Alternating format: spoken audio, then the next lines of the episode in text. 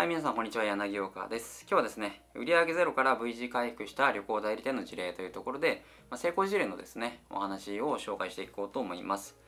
えー、コロナの影響で最も影響を受けた業種といっても過言でないのが旅行代理店ですね。で、コロナもですね、あのー、みんなワクチンを打ってきて、もう落ち着くかなと思われたところにまた新型のウイルスオミクロン株ですね、まあ、こういったものが出てきてまだまだ油断できないというか、まあえーと過去最高のえー、感染率とか、まあ、そういったことも言ってるので今今までよりもひどくなってるんじゃないかなというところでですね。でやっぱり、えー、こういったこと、まあ、コロナの影響で、まあ、旅行することっていうのがなかなかできなくなったわけじゃないですか。でそのことによって、まあ、旅行代理店とか、ま、そういったところっていうのは必然的に売り上げがなくなるんですね。でこんな中で、売上ゼロになった旅行代理店がですね、ま、120日間かかったんですけれども V 字回復させた方法について今日はお伝えしていきます。やっぱり、えー、これから先もまだまだコロナの影響って続きますので、まあ、この事例がですね、ぜひ真似してもらって、まあ、旅行代理店の方とかはですね、あのー、真似してもらって、そのコロナの中でも売り上げを、えー、復活させるにはどうしたらいいかというところを知ってもらえたらいいと思います。で具体的に今どういうことをやったのかというとこの旅行代理店っていうのはあのもちろんもちろんというかコロナで4や、えー、コロナのせいで予約表が満席だったのがもうキャンセルの嵐で、まあ、キャンセル前は全て満席だったんですねでも予約を取るのも難しいくらいのここは人気の旅行代理店だったんですよでそれが全部キャンセルになるですね、まあ、そうなるともちろん仕事がゼロになるので本当に売り上げがゼロになったというところですでこの旅行代理店の集客事例とかで、まあ、新聞とかでよく報道されるのがなんかオンラインで映像越しで旅行するとかなんか VR ゴーグルつけてとか、ね、よくあるんですけれどもまあ、あれってぶっちゃけ大した収益にはつながってないんですよね。まあ、話題性はあるので、まあ、新聞とか新しいこととかそういうのがメディアは新しいこと好きなので、まあ、取り上げられるっていうだけであって、まあ、そもそもあれがあれをやったから、え売り上げが上がるかっていうとそうでもないわけなんですよ。ま、そうだったら今もどんどん VR の旅行っていうのが流行ってると思うんですけれども、ま、現状見てもそんなことないですよね。でそもそも旅行っていうのは体験を消費することで初めて成り立つものなんですね、まあ、どういうことかというと、まあ、旅行先の景色とか移動する電車とか、まあ、その土地にしかない場所とかですね、こういった経験体験をすることにお金を払っているんですね旅行っていうのは。だからその体験ができなければいくら綺麗なリアルな映像を見たとしてもお金を払わないっていうのは、ま考えると当たり前のことなんですよ。じゃあこの旅行代理店は実際何をやったのかというと顧客との関係を強化したんですね。もっと具体的に言えばここで動画を使いました。で、えー、この動画というかこのチャンネルを見ている方であればもう今年2022年のトレンドはもう動画だよって話は以前ですね動画で話、えー、他の動画で話させていただいてますしなので、まあ、動画の重要性というかそういったことは、まあ、把握していると思います。でその動画の内容っていうのはお客さんとの関係を強化するために山登りのグッズを紹介したんですね。でその結果120日で売り上げを V 字回復ゼロからですね V 字回復させたと。いうところですね。でそもそも山登り自体が密とか、まあ、そんなことが気にならないことだったっていうのもあるんですけれどもでもこの動画の発信によって山登りをする人っていうのが、えコロナになってから増えたんですね。でこの事象から何が学べるのかというと結局、えー、お客さんとの顧客との関係が大事というところなんですね。で多くの人が勘違いしているのは顧客リストが大事ということは聞いたことがあると思うんですけれども、ま、もちろん顧客リストの数も大事なんですね、まあ、それよりもですねそのリストとの関係性が強固であれば、まあ、何度も繰り返し買ってくれたりするわけですよ。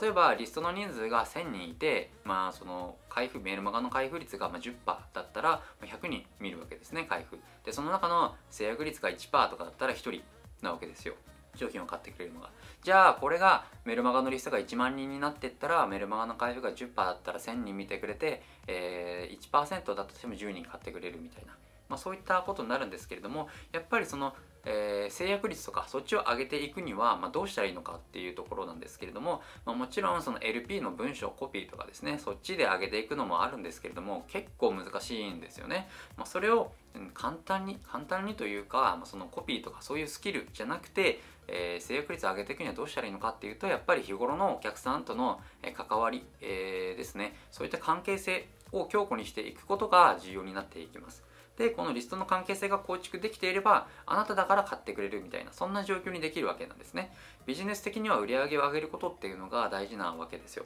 でその売り上げに直結するのがリストとの関係性なんですね。でリストっていうのは顧客との関係性が伴って初めてビジネスが安定してきます。だからあなたがリストに対して商品をセールスした時に関係性が構築されていれば商品を買ってもらえるということにもなるわけですよ。で今回の成功事例もですね旅行代理店と顧客との関係があったからこそこんなに売れたんじゃないかなと思います。これが、え、日頃というか情報発信をせずにただ山登りグッズをセールスしてもこんな V 字回復できるまでは、売れなかったんじゃないかなと思います。でこの旅行代理店がうまかったのは山登りグッズとか山登りのノウハウとか、まあ、この辺のノウハウを発信し続けたというところなんですね。でこれの情報を自分の動画で自分の言葉で発信するということをやりました。でコロナのような事象が起こって、まあ、どの業界もぶっちゃけピンチだと思います。ですがこのようなピンチな時こそ情報の発信をやめない。これが大事になってきます。でこのことっていうのはすでにアメリカではですねあの実証されていて、まあ、大福えー、大不況で広告を出し続けた企業っていうのはその後ダントツで伸びたっていうのが長い歴史の中で証明されています。例えばフォード車のフォードですねはアメリカでダントツ1位だったんですよ。ですがフォードは大不況の時に広告を出すのをやめたんですね。その時にシボレーが広告を大々的に出して、まあ、そのことによってフォードがダントツだった市場を覆してシボレーがですね上位にこう繰り出してきたという事例があります。で冬の時代に広告を出すと。これが大事になってきます。で資金がなくてえ、広告を出せなかったとしてもライバルよりも、ま、誰よりも情報発信を続ける。こういうことで世の中の景気が上向いてきた時に情報発信し続けた人がその回復した波に乗れるんですね。しかも低迷していた時以上の結果を得られることになります。今コロナで厳しい会社ってたくさんあるんですけれども厳しい状況で情報発信をやめなかった企業が生き残っている事実は今までの長い歴史の中で証明されているんですね。だから情報発信は今だからこそ苦しい今だからこそ、えー、続けるべきなんですよ。であなたが、ま、情報発信できる媒体は何でしょうかっていうのをここ考えてほしいんですね、